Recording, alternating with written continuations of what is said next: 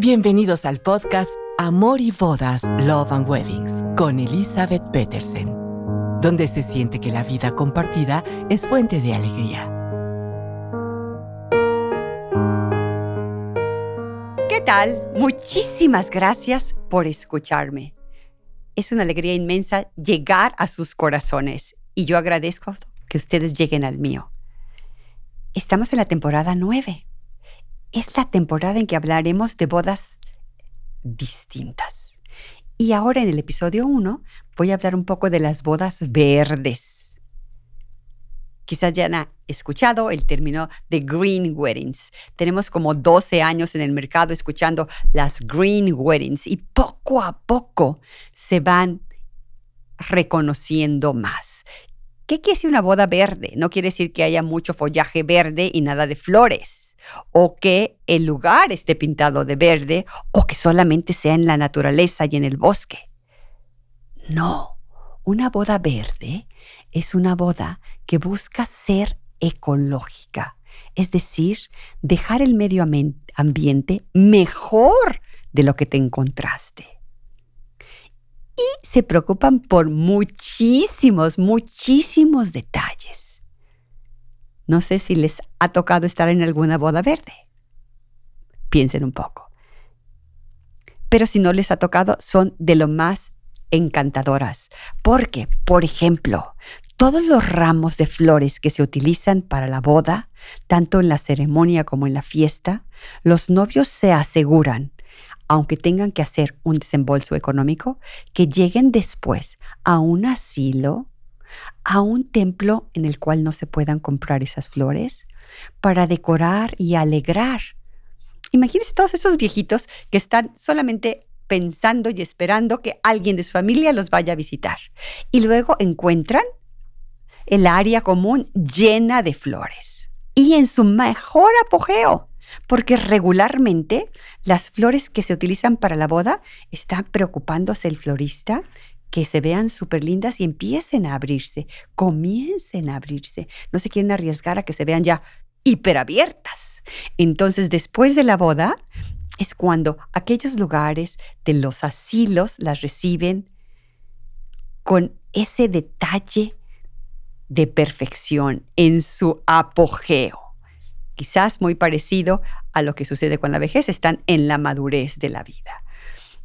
Esa es una parte de las bodas verdes y todavía se aseguran que lo que sobre de las, ya una vez que haya que desecharlas, pueda ser más que basura, sino composta para cuidar de otros árboles, de otras plantas, que no se revuelva con todo el tipo de basura. Hasta allá van cuando hablan de una boda verde. ¿Qué otra cosa se mortifican los chicos que dicen boda verde responsable, de los decibeles de la música.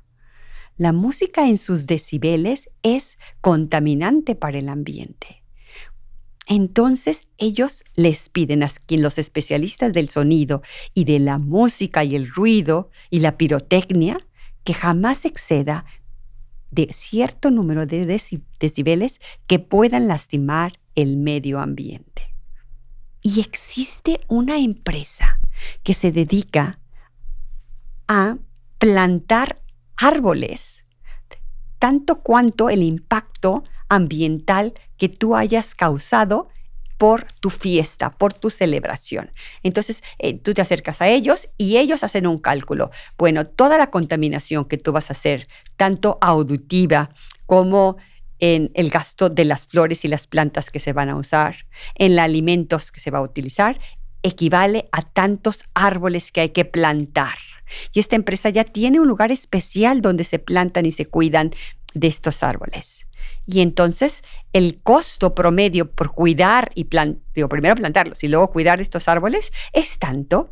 Y entonces ustedes como novios contribuyen de alguna manera, claro, económicas, puede ser el total del gasto, creo, o una parte, a que el impacto que la boda haya tenido no descompense la naturaleza. Eso es parte de una boda verde.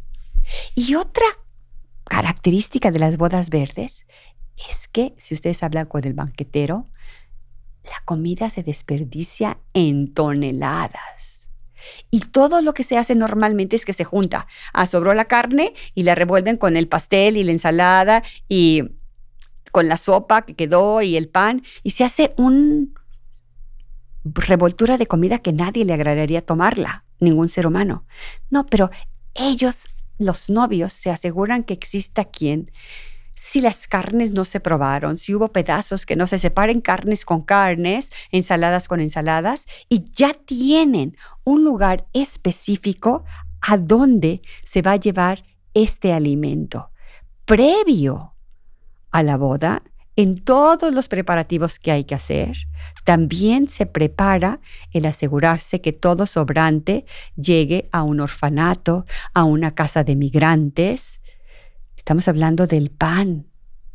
El pan en la boda siempre se ve súper lindo, parece otro accesorio. A veces me siento en la mesa de 12, de 10, eh, de esas largas que somos casi 20, y el precioso contenedor o charolita o canastita de pan casi siempre queda intacto. Como que nos da pena, creo yo, que vean que estamos comiendo demasiadas calorías. Y el pan se tiene que consumir pronto. Claro, los demás también, las demás cosas que sobran como la carne y la sopa y la ensalada. Pero por eso es muy bueno que con tiempo se designe y haya una persona asignada a llevar estos alimentos al orfanato, al asilo, a la casa del migrante. Podrán decir ustedes, ay, me encantaría hacerlo, pero no conozco ninguno de esos lugares donde los pueda llevar. Es súper fácil. Solo entren a Google y encontrarán lugares de asistencia social que desesperadamente requieren alimentos.